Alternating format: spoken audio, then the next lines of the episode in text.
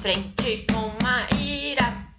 E hoje, eu, Maíra Souza Rezende, antropóloga, responsável pela BBT, que está fazendo a série Pesquise como uma Garota, vou entrevistar a Larissa Lemos, que é psicóloga, mestre e agora está fazendo doutorado em gerontologia. A gente vai descobrir o que é isso com ela, tá? A Larissa, ela se gradu... fez a graduação na USP de Ribeirão Preto e o mestrado e doutorado na Unicamp. Conheço a Lari há uns nove anos, se não me engano. E a trajetória dela é muito bacana, ela tem muita coisa a acrescentar. Então convidei para participar desse, dessa série aqui. É, Bem-vinda, Lari, e comece contando pra gente aí a sua trajetória. Eu já dei aqui né, um resuminho, mas conte com mais detalhes, por favor. Oi, gente.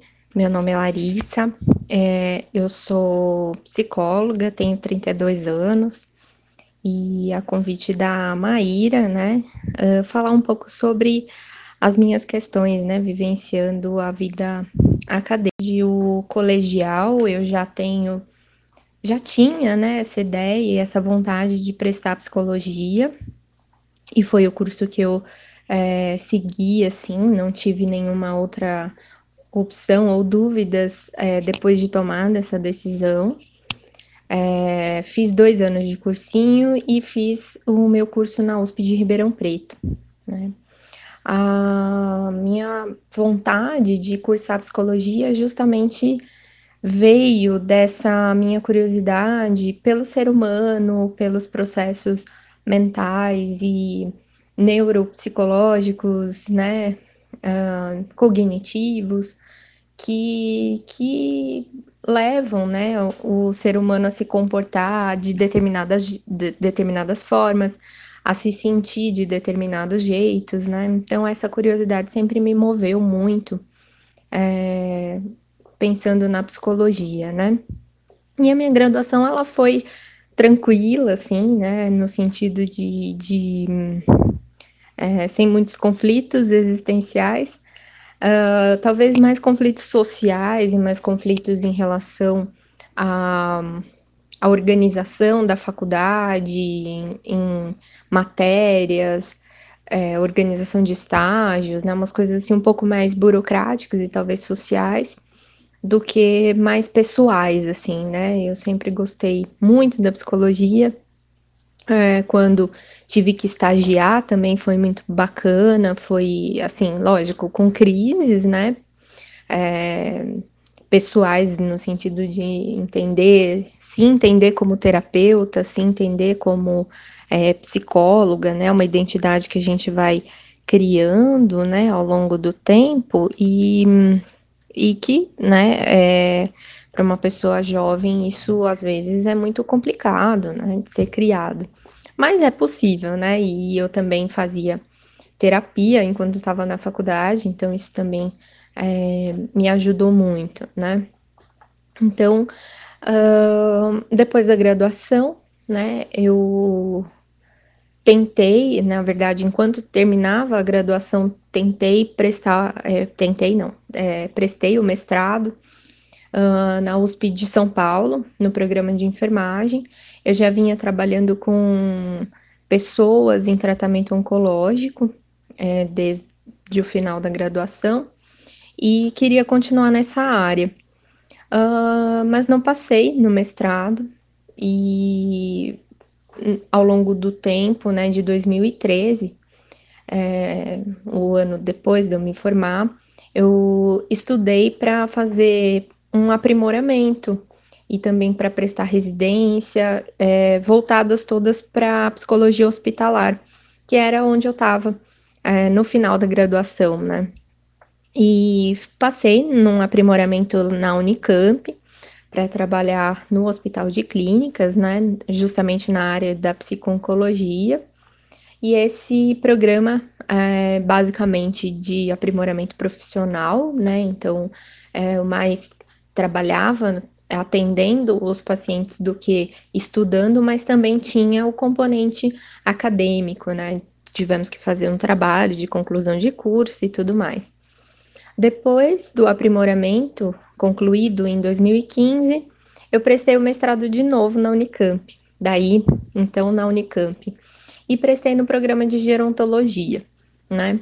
Uh, a, a área onde eu me inseria, que era a psiconcologia, uh, tem esse recorte uh, de idade, porque a maioria das pessoas que é, tem a, a doença crônica como um câncer são mais velhas. Então, um programa de gerontologia me traria outros, outras possibilidades de entendimento né, do fenômeno do envelhecimento para atuar é, atendendo e conhecendo mais o fenômeno, os quais quer que sejam os fenômenos psicológicos que estão ligados ao enfrentamento e à vivência de uma doença crônica, tal qual o, o câncer, né? E então foi assim muito natural a minha, a minha mudança diária, né? É, da psicologia para gerontologia. Ela acabou é, sendo muito natural mesmo. E então terminei o meu mestrado. Não estudei, no final, não, não estudei a, a área da psiconcologia, meu projeto mudou assim muito. É, e acabei estudando outros fenômenos psicológicos ligados ao envelhecimento, uh, numa população de, de, uma população não, numa amostra de cuidadores de idosos que também são idosos e estudei isso, né? E depois fui, uh, terminei o meu mestrado em 2017, uh, e depois, enquanto estava terminando o mestrado, já estava prestando doutorado, né? Também foi uma, uma, uma decisão, assim, muito natural, no sentido de entender que eu queria continuar na academia, uh, queria continuar é, estudando é, os fenômenos psicológicos do envelhecimento, mas queria me voltar mais uh, para o tema da religiosidade, que é o que eu venho estudando, né? E aí Uh, só que foi realmente muito corrido, porque foi uma coisa muito logo em seguida, assim, né? Eu terminei o meu mestrado, a minha defesa foi em novembro de 2017. Em dezembro eu estava prestando a prova do doutorado e em fevereiro eu já estava matriculado no doutorado. Então foi um tempo assim que não teve um descanso, não teve uma maturação é, de, de ideias, de vivências, porque justamente para mim era uma, além de ser uma oportunidade, né, de continuar e uh, não ter muito tempo para pensar, mas também um, uma decisão assim de é, eu não vou poder ficar parada até o próximo processo seletivo né? É, como é que eu ia ficar, né? Sem, sem ter essa uh, esse trabalho, né? Por um tempo. Então acabei fazendo tudo muito em seguida, né? Então é, talvez hoje eu pensasse em ter sim um, um, um tempo entre o mestrado e o doutorado, mas no final foi assim que as coisas aconteceram, então é, em 2018 entrei no doutorado e foi mais ou menos assim a minha trajetória, assim, até agora, né? Acho é, a sua trajetória é muito interessante porque é, teve um espaço ali, né, entre a graduação e a pós, que veio com uma mudança de instituição e de área. É, a gerontologia, então, só para não sei se todo mundo entendeu, mas é estuda questões de envelhecimento é, e, enfim, você conseguiu fazer no meio disso um aprimoramento que é uma parte mais é, prática. Então você acabou tendo tanto a experiência da prática da psicologia quanto da vida acadêmica. É, e ainda, né, de certa forma, não foi uma trajetória, né, graduação, mestrado, doutorado seguidona, mas de certa forma você não ficou nenhum momento longe da academia. Então, você também tem essa trajetória aí colada, né? Sempre à academia desde o período de graduação. E quero que você conte então um pouco sobre a sua pesquisa atual. Você mencionou que tem a ver com religiosidade de idosos. Quero entender um pouco mais. Como eu falei, né, durante a graduação eu já vinha estudando é, a temática da oncologia e junto com ela a religiosidade também aparece muito, né? São muitas pesquisas que relacionam, né, o, o fenômeno da ligação humana às religiões em momentos de dificuldade, é, em, em, perda de saúde física, mental, etc.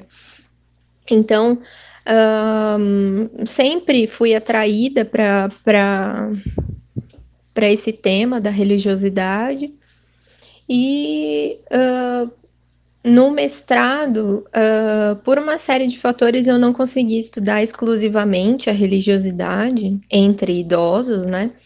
Nessa amostra de cuidadores idosos de idosos, mas uh, apareceu, né? Também como, como uma variável no meu trabalho durante o mestrado.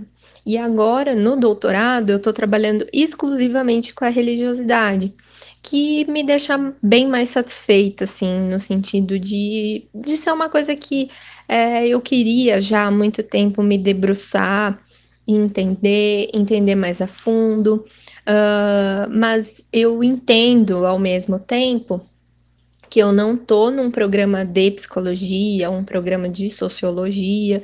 Então, existem alguns recortes muito é, metodológicos que a gente acaba precisando fazer por estar num programa interdisciplinar que é a gerontologia, né?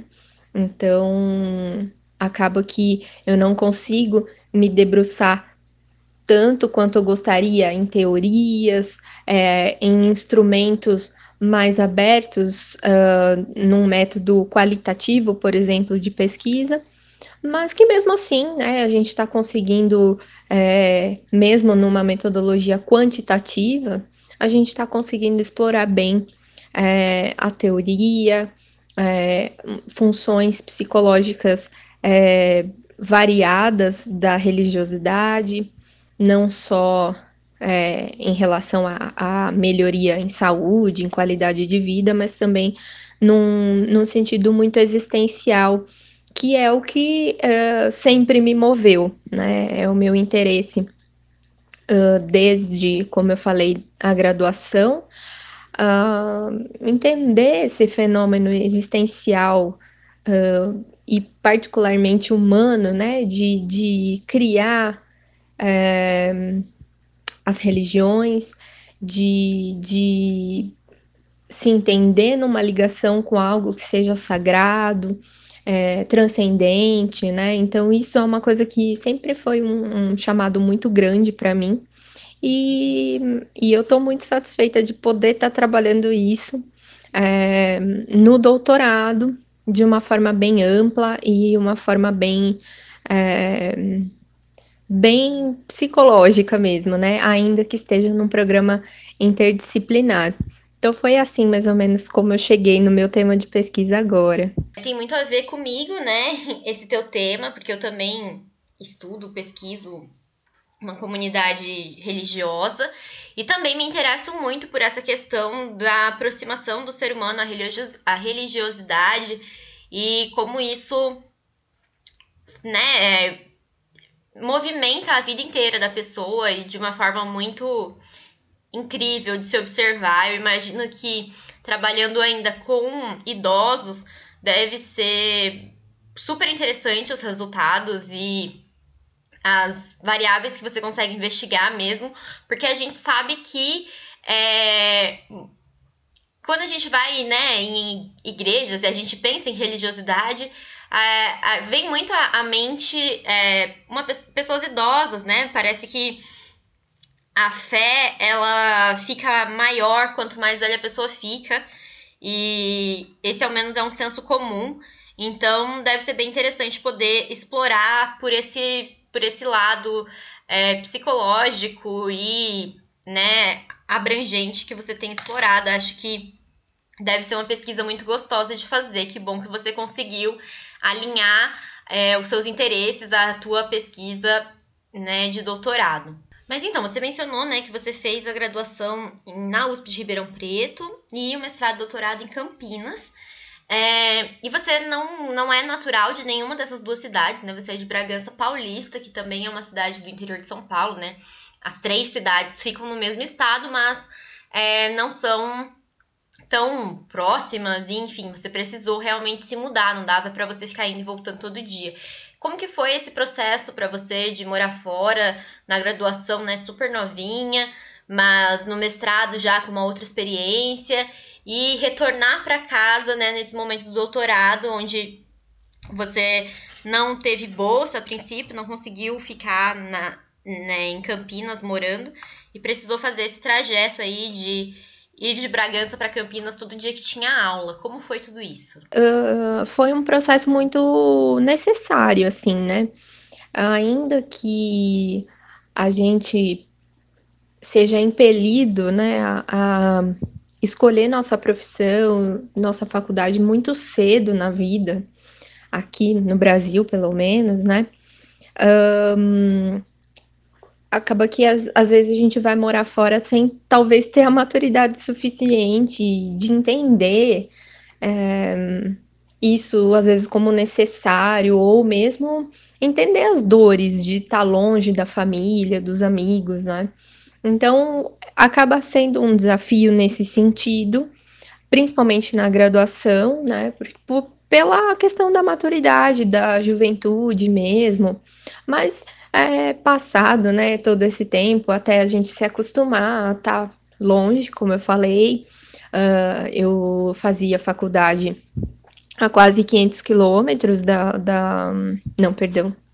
A, a quase 400 quilômetros da minha casa, é, que é Bragança Paulista. Uh, então, realmente não conseguia estar sempre perto de todo mundo, voltar sempre para casa. Então, no início é um baque assim muito grande, mas depois a gente acostuma. Eu acho que cria uma independência é, pessoal, assim, né? Não financeira, porque no final né, meu curso era integral, então também não tinha como trabalhar nesse meio tempo e cria uma independência pessoal, assim, de você é, fazer as coisas da sua forma, de ter sua casa. Tem esse desafio de estar tá morando em república, com outras pessoas que você antes não conhecia.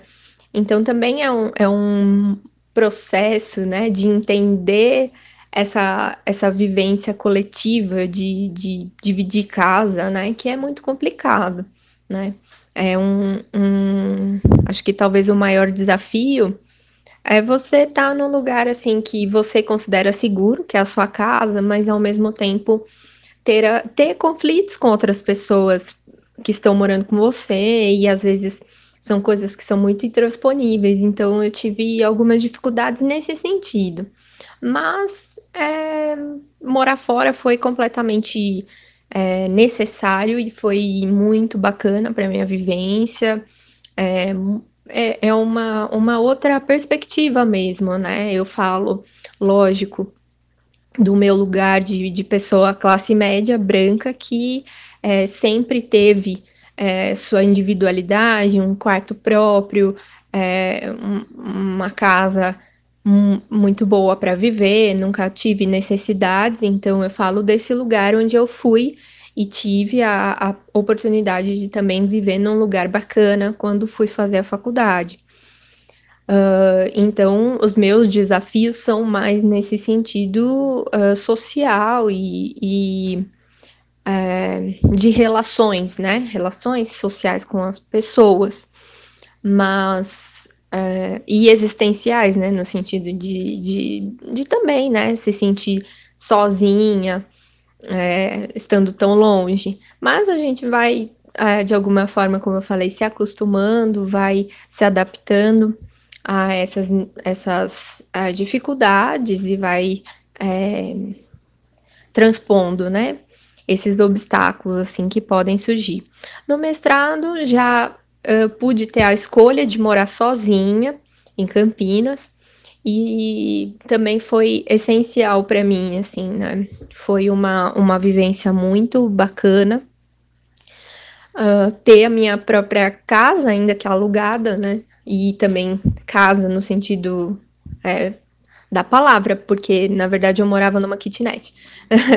Mas é, ter realmente um espaço só meu, em que as regras eram só minhas, em que eu tinha ainda mais privacidade e mais é, individualidade. Foi muito, muito legal para mim, assim. Eu tive, tive é, bons, bons momentos vivendo sozinha, né?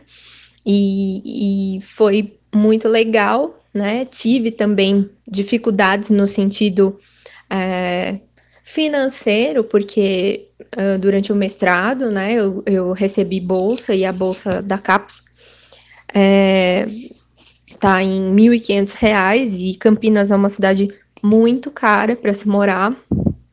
Então, é, eu tive, né, a minha escolha de morar sozinha custou mais caro do que se eu tivesse morando com outras pessoas em repúblicas, mas é uma coisa que eu não, não faria diferente, assim, foi necessário e foi essencial, assim, fundamental para minha vivência de um mestrado, assim, mais, é, mais tranquilo, assim, sabe? De, de ter também essa maturação, esse tempo para pensar sobre, sobre o meu tema de pesquisa, é, de estar totalmente inserida na universidade, porque eu estava morando, então, na, na mesma cidade onde eu fiz o, o mestrado.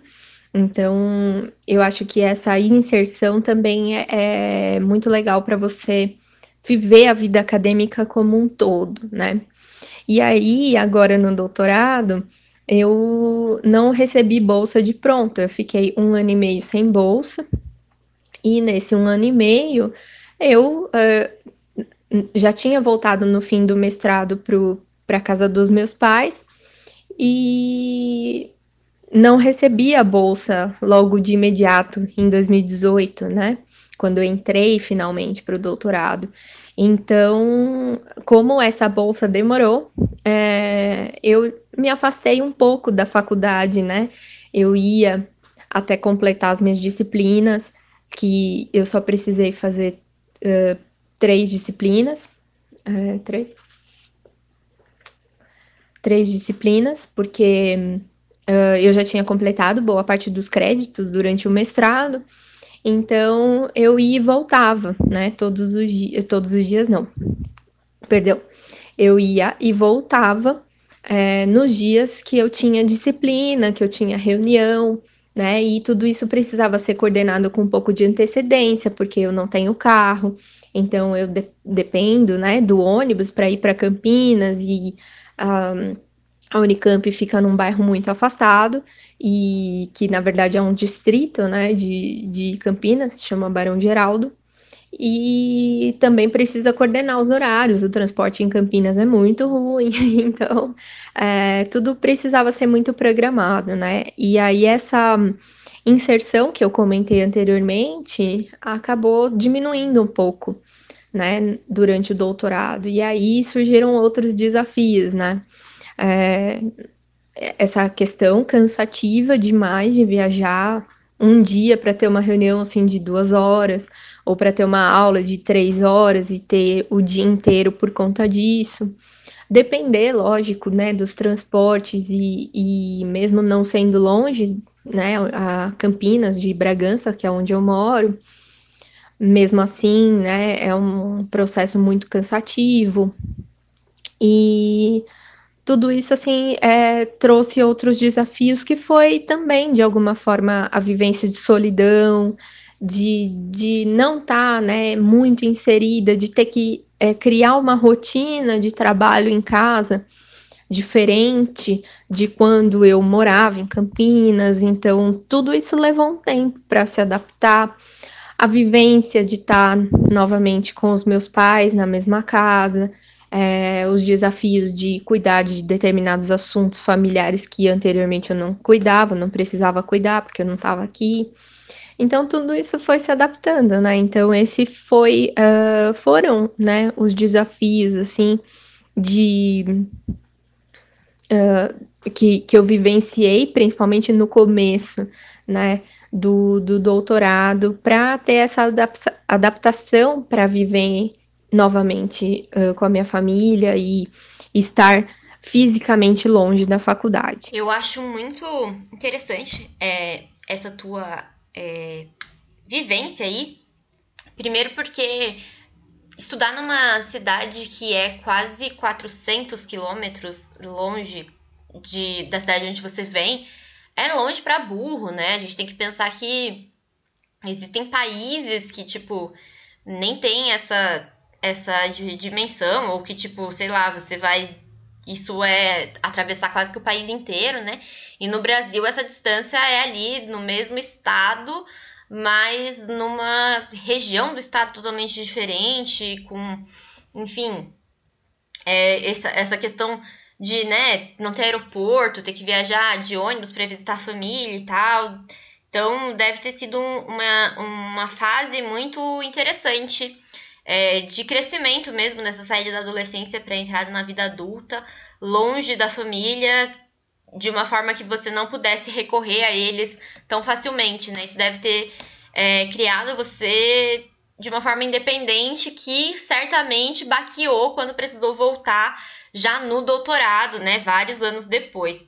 É, eu acompanhei um pouco né, dessa tua trajetória e eu acho muito interessante porque é, é a vivência de muitas pessoas isso de ter que viajar para estudar, né?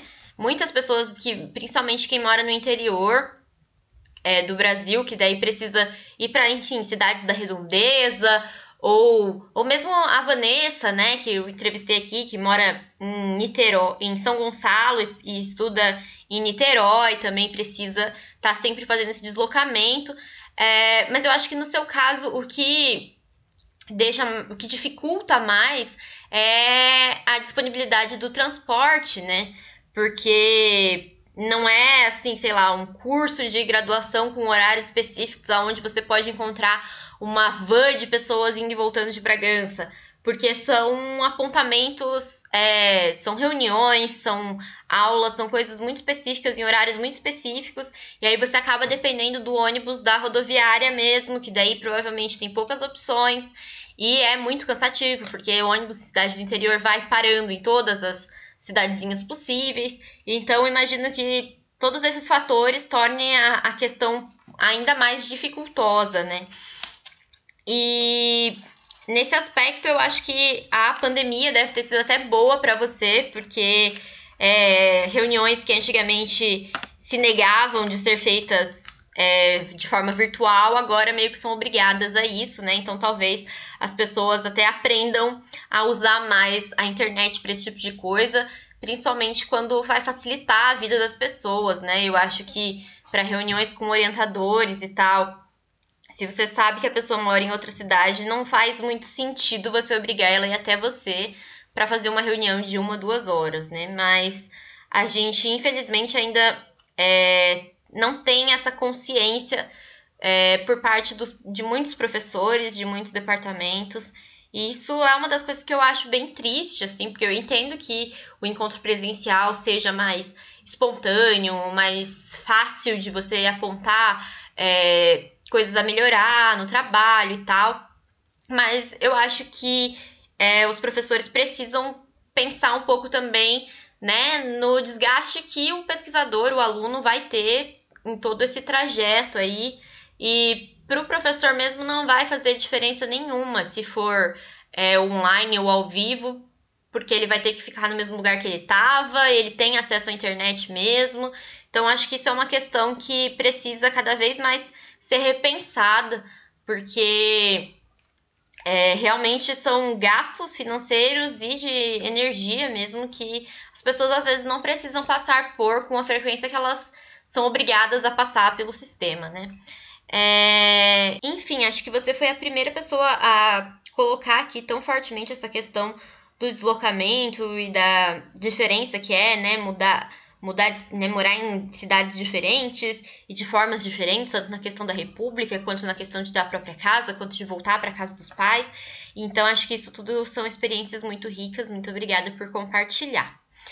E agora eu queria saber de você, então, se você tem consegue lembrar assim de pontos negativos e positivos dessa sua trajetória, assim, se você pudesse elencar alguns desses pontos pra gente. Eu entrei no mestrado com 27 anos, é, e ela me disse que isso é jovem, e, e, eu acho que é, essa minha dúvida, né, de, de se com 27 eu estava jovem na vida acadêmica, vai muito um, da gente ter essa coisa de decidir nossa profissão e as nossas é, carreiras, se é que pode chamar né, de, de carreira logo que a gente entra para fazer faculdade, muito jovem mesmo, né? A gente tem que decidir tudo muito, muito, muito novo, né? E de alguma forma entrar na academia assim muito é, no sentido de pesquisadora mesmo, é, com 27 anos, é, é que às vezes a gente tem uma, uma, uma ilusão mesmo, né, de como é a vida acadêmica, de como é uh, estar inserido numa universidade pública, é, como eu falei, eu venho dessa minha vivência de pessoa de classe média, branca, é, então a, é, é, a minha chegada na universidade, principalmente na Unicamp, é, foi muito, muito diferente, assim, de quando eu entrei na graduação, né? A Unicamp tem uma questão social muito mais engajada e mais clara do que a, a USP de Ribeirão, onde eu me formei, né? Uh, pelo menos aonde eu estava inserida, que era no curso de psicologia, né? Então, uh, eu acho que entrar né, na, na Unicamp, já vou falar dos pontos negativos, dos pontos negativos, mas os positivos foi principalmente essa, né? Ter uma abertura uh, de vivência muito diferente da minha, né? Uh, principalmente por conta da universidade, né?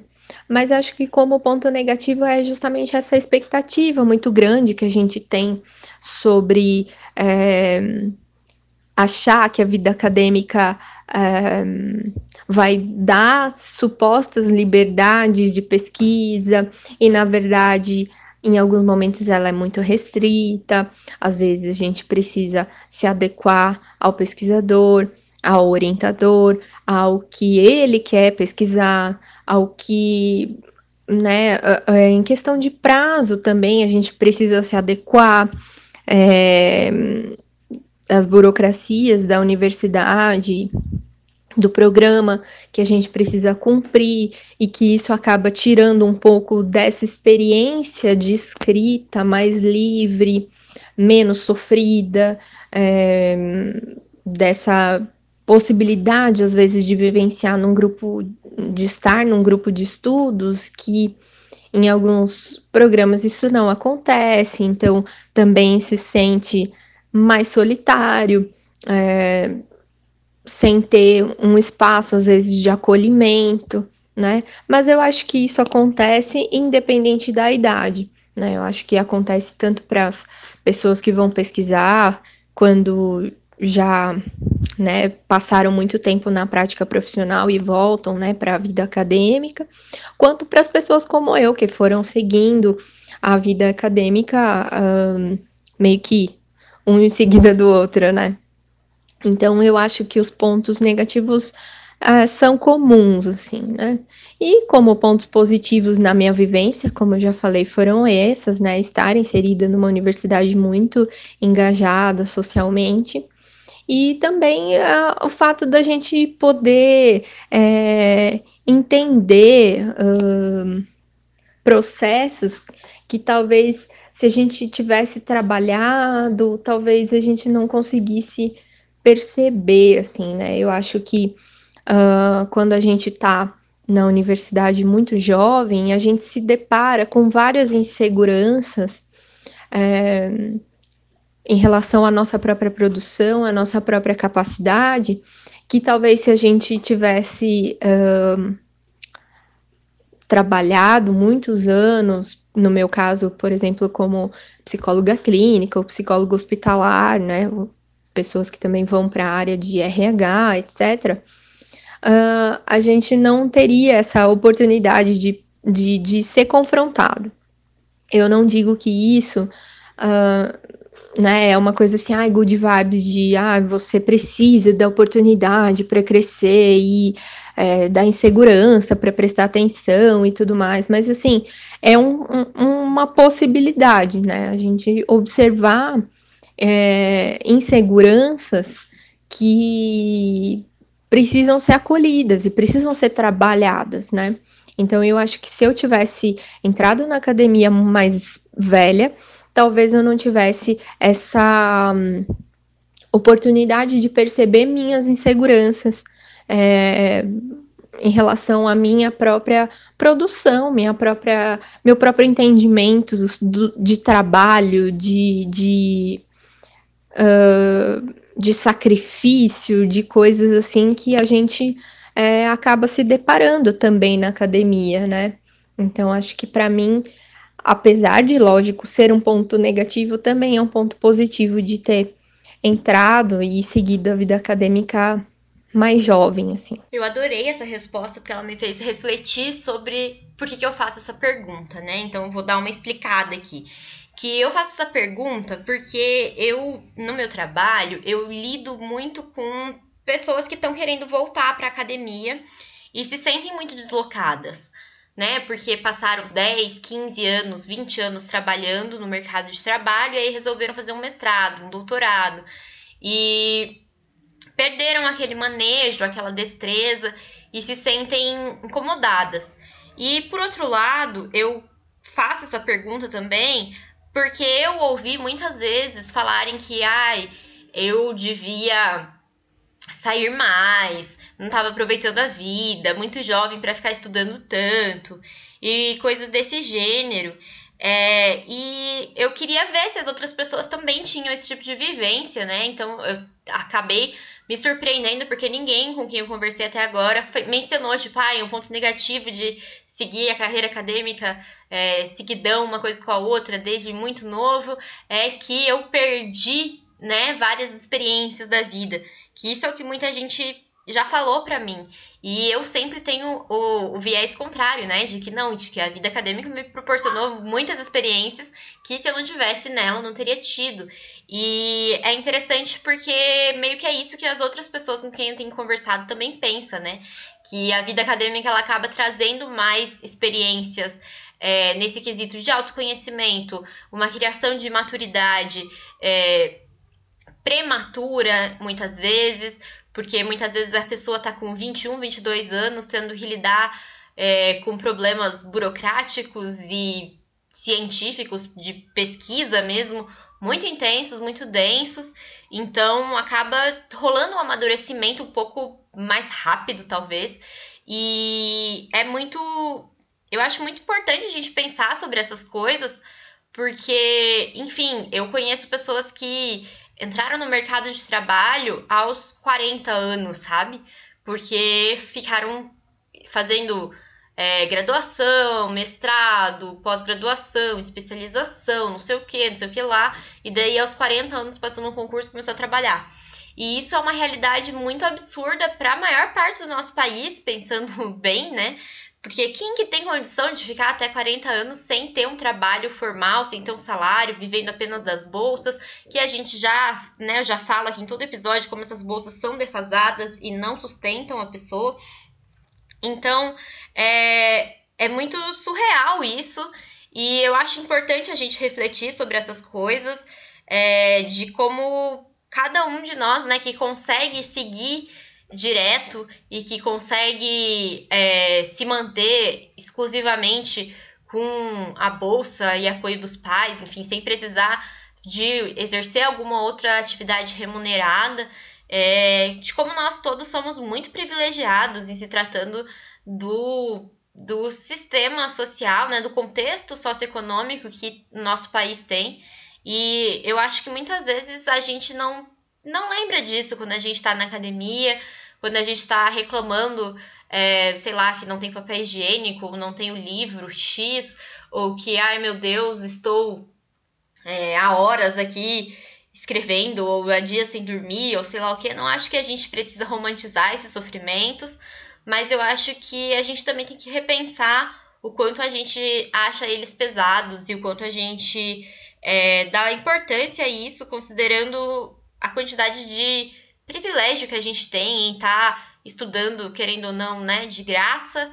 E é claro que na pós-graduação, eu já até falei aqui em outros episódios, que não é simplesmente não estudar, é uma produção de conhecimento, é um trabalho, é um trabalho mal remunerado, mas é um trabalho. Mas a gente tem que considerar também que tem muita gente que paga pra, por esse trabalho, né? Tem muita gente que faz pós-graduação em universidade particular, privada, e precisa é, arcar com um valor alto de mensalidade. E então, acho que assim, a gente precisa cada vez mais, né, quem tem acesso à universidade pública, é, pensar sobre tudo, todas essas questões e valorizar mesmo é, com mais força aquilo que, né, o lugar em que ocupa. E eu acho que a melhor forma da gente fazer isso é falando sobre isso e cada vez é, se esforçando para produzir pesquisas melhores, mais profundas e com resultados cada vez mais é, replicáveis e aplicáveis, né? Então, enfim, eu acho muito maluco que a academia faça é, uma pessoa de 27 anos se questionar se é jovem, sabe? Porque Caramba! 27 anos é muito jovem.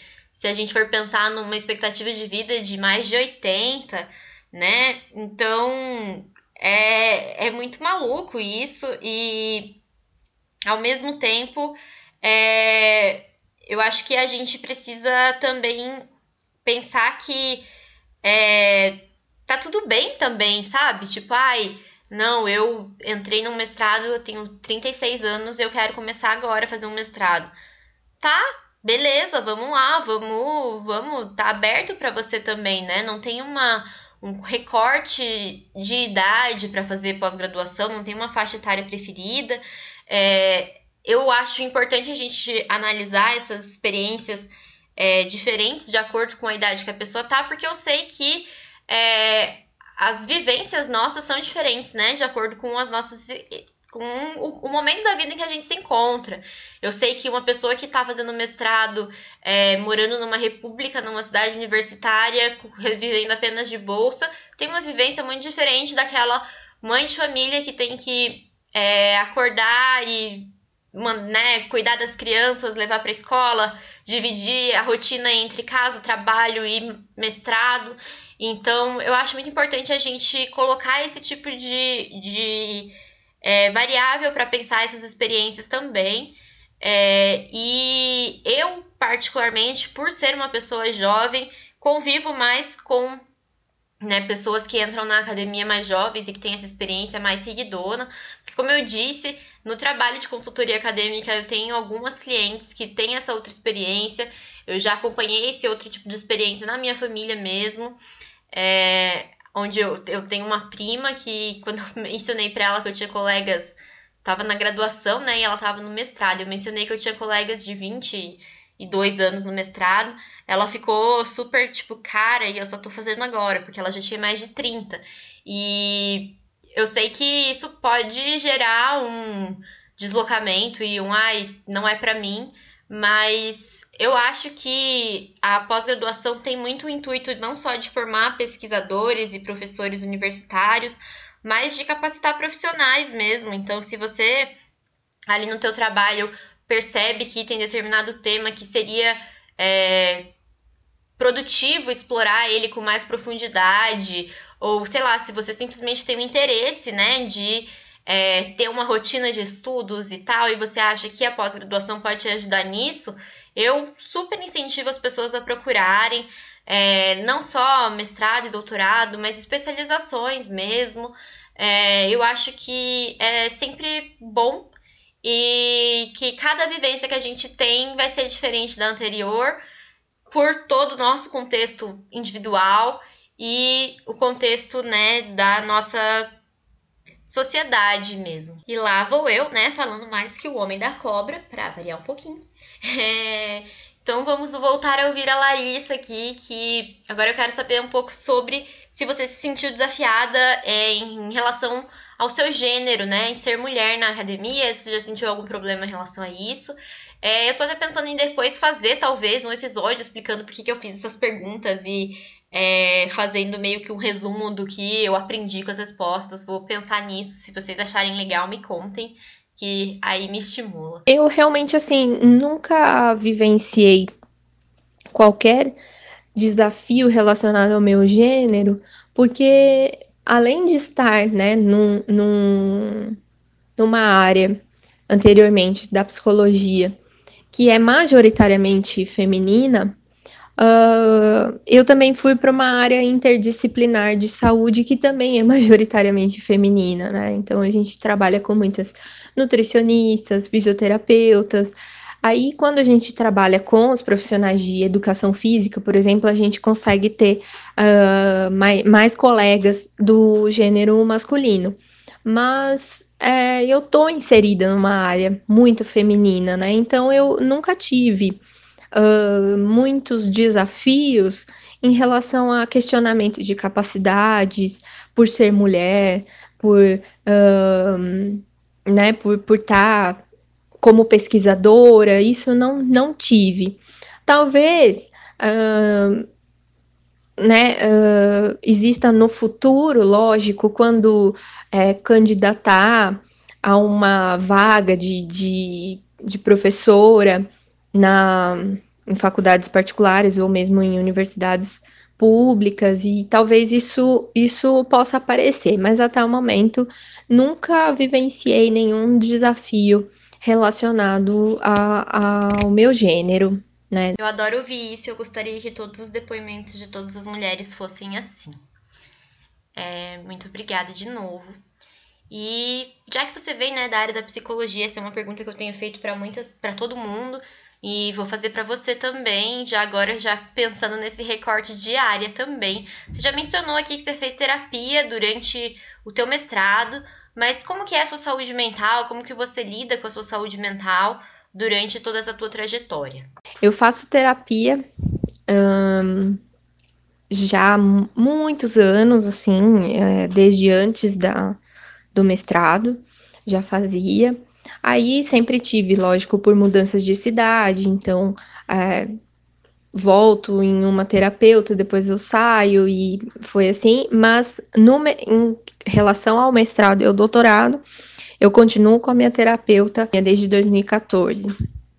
É, eu acho que a terapia tem, se, tem sido, e na verdade sempre foi, é, um da, uma das maiores aliadas, assim, para trabalhar as pressões assim que a gente vive na, na vida acadêmica.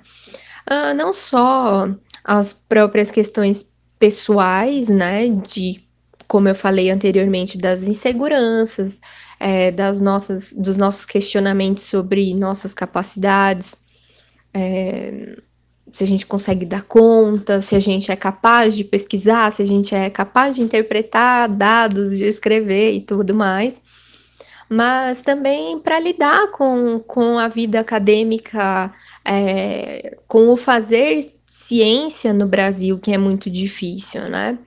Uh, a ciência tem tomado essa proporção muito produtivista e uma visão muito capitalista mesmo de, de produção, independente da qualidade, independente dos custos é, físicos e mentais, né? E também financeiros, é claro, né? Porque fazer pesquisa também custa dinheiro. É... Então, o fazer ciência no Brasil é uma coisa muito complicada para a gente lidar, né? E não só por esse panorama que é universal, capitalista que tem se inserido né, na vida acadêmica, mas por, por questões da própria desvalorização da ciência no nosso país, né? Então, esse também é um desafio muito grande, né? Não só questões pessoais, mas também as questões sociais. Então, a terapia é, se, se transformou numa, numa incrível aliada, assim, né? É, ter a possibilidade de, de, de ter um espaço para discutir, né? E eu, como psicóloga, eu puxo todas as sardinhas para a necessidade de, de terapia, principalmente quando a gente sente que a gente não não está conseguindo ter os recursos necessários para lidar. Tem muita gente que consegue lidar sem terapia, né? E consegue manter a saúde mental, encontra outros recursos, né? No meu caso, a terapia é um dos principais recursos, né? Uma coisa que sempre uh, foi uma alternativa uh, para as minhas dificuldades, né? É, independente do trabalho ou não, né? Então, durante o mestrado também eu tive, como eu falei, a possibilidade de estar tá morando em Campinas, então eu também podia usufruir, né, da, da faculdade para fazer exercício, para ter aulas de, de qualquer modalidade física, porque lá nós temos, né, faculdade de, de educação física, então era muito legal que a gente podia ter acesso mais barato a, a uma série de, de modalidades de exercício. E isso também fez muito bem para mim, né? Ter o meu um, um espaço realmente para fazer exercício, assim, né? Ter um, um, lugar, o campus de Campinas é, da Unicamp, porque né, a Unicamp também tem campus em outras cidades ali do interior próximos de Campinas. Um, também é um campus muito bonito, é um campus muito grande, então com muitas árvores, então é gostoso estar tá ali, né? Então era um momento de, de é, de fazer exercício muito prazeroso, assim, né? Então, durante o mestrado, consegui ter essa possibilidade. Já no doutorado, que é o momento né, que eu estou agora, uh, por conta da situação da pandemia, a prática de exercício ficou um pouco relegada, né, a segundo plano, mas por uma questão é, totalmente direcionada à, à ansiedade desse momento de isolamento social, não bem por conta da academia, né? Mas antes, né? Então eu tinha também a prática de yoga e também a meditação, né? Fora da yoga, mas também dentro da yoga. Uh, também tinha a oportunidade de fazer aulas de dança, que é uma coisa que eu sempre gostei muito é, eu fazia é, aulas de zumba.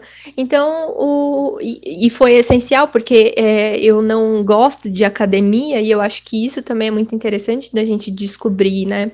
Quais são os recursos que a gente é, consegue usar para encontrar prazer para as nossas uh, para os nossos outros afazeres, né?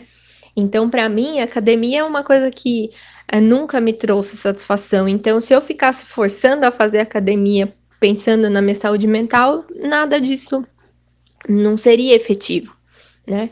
Então, acho que nisso também a terapia ajuda, o autoconhecimento ajuda, para você também ir descobrindo possíveis recursos e possíveis possibilidades, né? Possíveis possibilidades, mas assim, é, alternativas, né? É, que você possa lançar a mão para lidar com todas as questões que o trabalho na academia trazem, né? E acho que, que é, estar aberto também a, a, a conhecer dificuldades, a conhecer uh, obstáculos mentais, né? Isso também é essencial para a gente ver até onde a gente consegue lidar, né? Até onde a gente consegue entender né, a problemática da, da academia, o que está trazendo problema para a gente, né? Então eu acho que para mim a terapia e os exercícios foram as, as, os principais aliados, assim, são os principais aliados para manter a saúde mental. Perfeito essa fala sobre a importância do autoconhecimento, de como a terapia ajuda nisso, até inclusive no sentido de fazer com que a gente entenda outras necessidades, né, além da, da terapia, como você citou, o exercício, e a importância de descobrir que tipo de exercício que é prazeroso e que ajuda também no controle da, da ansiedade, na produção de hormônios positivos.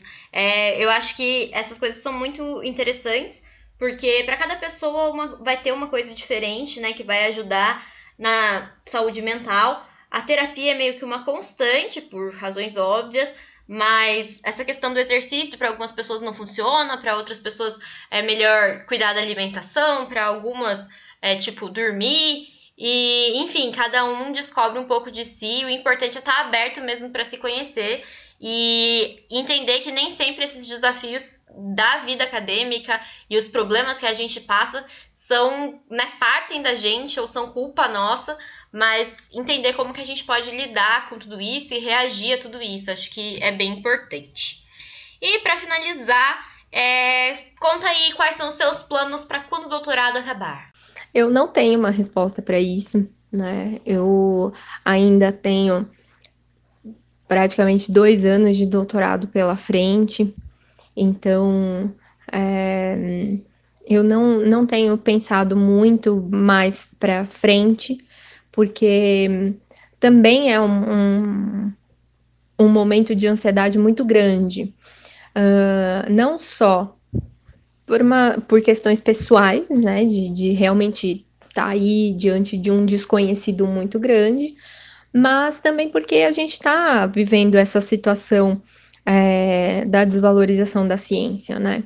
Então, uh, já no mestrado, já pude ter ainda mais contato com essa complicação de seguir a vida acadêmica, é, principalmente por falta de bolsa, por falta de, de concursos públicos é, em faculdades é, públicas e, e mesmo em faculdades particulares, a desvalorização da hora-aula, é, até deixando de contratar profissionais altamente qualificados com doutorado, pós-doutorado, justamente porque são profissionais que custam mais caro e as faculdades não querem pagar. É, porque conseguem né, ter outros profissionais, acesso a outros profissionais com menor qualificação e que aceitam, por questões diversas, né, uh, esses cargos. E então é, é muito difícil para mim responder, né, uh, quais são os meus planos para quando o doutorado terminar, porque não sei como vai estar tá o cenário, né? Numa perspectiva muito pessimista, se continuar como está, já está difícil. Então, se piorar, pior ainda. Então, eu acho que, é, por enquanto, né, eu acho que se eu posso é, pensar apenas no presente, né, não só também para conseguir terminar, né, o doutorado, para conseguir fazer tudo que é proposto, né, para no caminho do doutorado, seguir minha pesquisa, seguir tendo é, a, a, luminosidade mental para pensar e, e estudar e escrever, eu acho que eu preciso continuar valorizando o presente, quando essas coisas ainda estão funcionando. Eu ainda tenho minha bolsa, eu ainda estou no programa de doutorado, eu ainda tenho meus recursos suficientes para poder fazer meu trabalho. Então, é uma coisa que eu tenho focado. E aí, como eu já falei também, a terapia também me ajuda nisso, né? A me, me, me voltar para o presente, justamente para não chegar nesse, nessa ansiedade daqui a dois anos, porque eu realmente não sei nem como vai ser os próximos seis meses. A gente está numa situação completamente atípica de vida no meio dessa pandemia. Então eu não sei realmente, né? Então, planos assim efetivos, eu não tenho ainda para o final do doutorado. Mas é isso. Eu adoro essa pergunta, porque ou a pessoa tem um sonho de vida e se prende a esse sonho, ou a pessoa já tá naquela fase do tipo, meu Deus, eu já fiz tudo o que esperavam de mim, não sei o que fazer agora, não quero pensar nisso. É, porque, enfim, já foi sofrido demais chegar até aqui e ter que pensar no que, que eu vou fazer a partir daqui, sem nem ter terminado ainda, socorro. Ah! E eu acho isso tudo muito característico da nossa geração e do nosso modo de vida, que é aquela coisa do e agora, né? E daí? Tipo, ai, ah, terminei o ensino médio, e daí? Tá, fiz faculdade, e daí? E assim vai, né? Então, tipo, o que é o esperado depois do doutorado? O esperado é que a pessoa faça um concurso público e vire professor, mas se ela não quer isso, e se não a sociedade não apresenta mais esse tipo de possibilidade, o que é feito com esse profissional, né? E, enfim, acho, acho bacana pensar sobre isso. É, sobre o que você falou de as, as faculdades particulares também não estarem contratando pessoas é, altamente qualificadas, eu acho isso muito complicado. Tenho uma amiga que, que, o pai dela foi teve um cargo alto numa universidade privada por anos, é, doutor e tal, e daí ele foi demitido por conta de cortes de gastos. E ele só foi conseguir encontrar um novo emprego numa universidade super longe daqui. Ele teve que se mudar, enfim, teve todo um problema aí, porque as universidades não, tipo, tinha vaga, mas não contratavam porque o salário dele era muito alto. Isso é muito surreal para mim, tipo, eu acho engraçado até de contar esse tipo de história, porque para mim é muito maluco que isso aconteça, né? Dizem, a gente cresce ouvindo que quanto mais é, especialização, quanto mais conhecimento, é, melhor remunerado a gente vai ser, mais chance de um emprego bom a gente vai ter. E quando a gente descobre que, na verdade, o Brasil tem um monte de doutor desempregado, a gente fica tipo, socorro! O que, que eu faço? E é muito assustador. Então, super entendo aí o teu movimento de não querer pensar nisso agora, querer se focar no presente, para evitar a ansiedade, conseguir terminar né, o que está sendo, tá sendo construído. Acho válido e acho bem importante. Muito obrigada, Lari, por ter participado e ter compartilhado com a gente um pouco da sua história. Deixa aqui sua mensagem de despedida, então. Eu agradeço imensamente a Mai pelo convite, né, de estar tá dividindo aqui um pouco com vocês a minha vivência.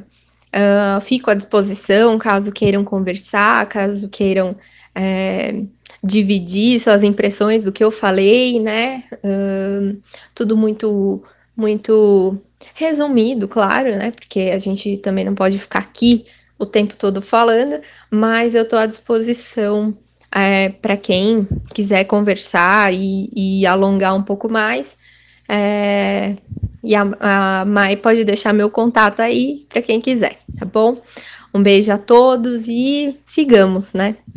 Ah, espero que vocês tenham gostado. A Lari é muito fofa e fez reflexões muito bacanas.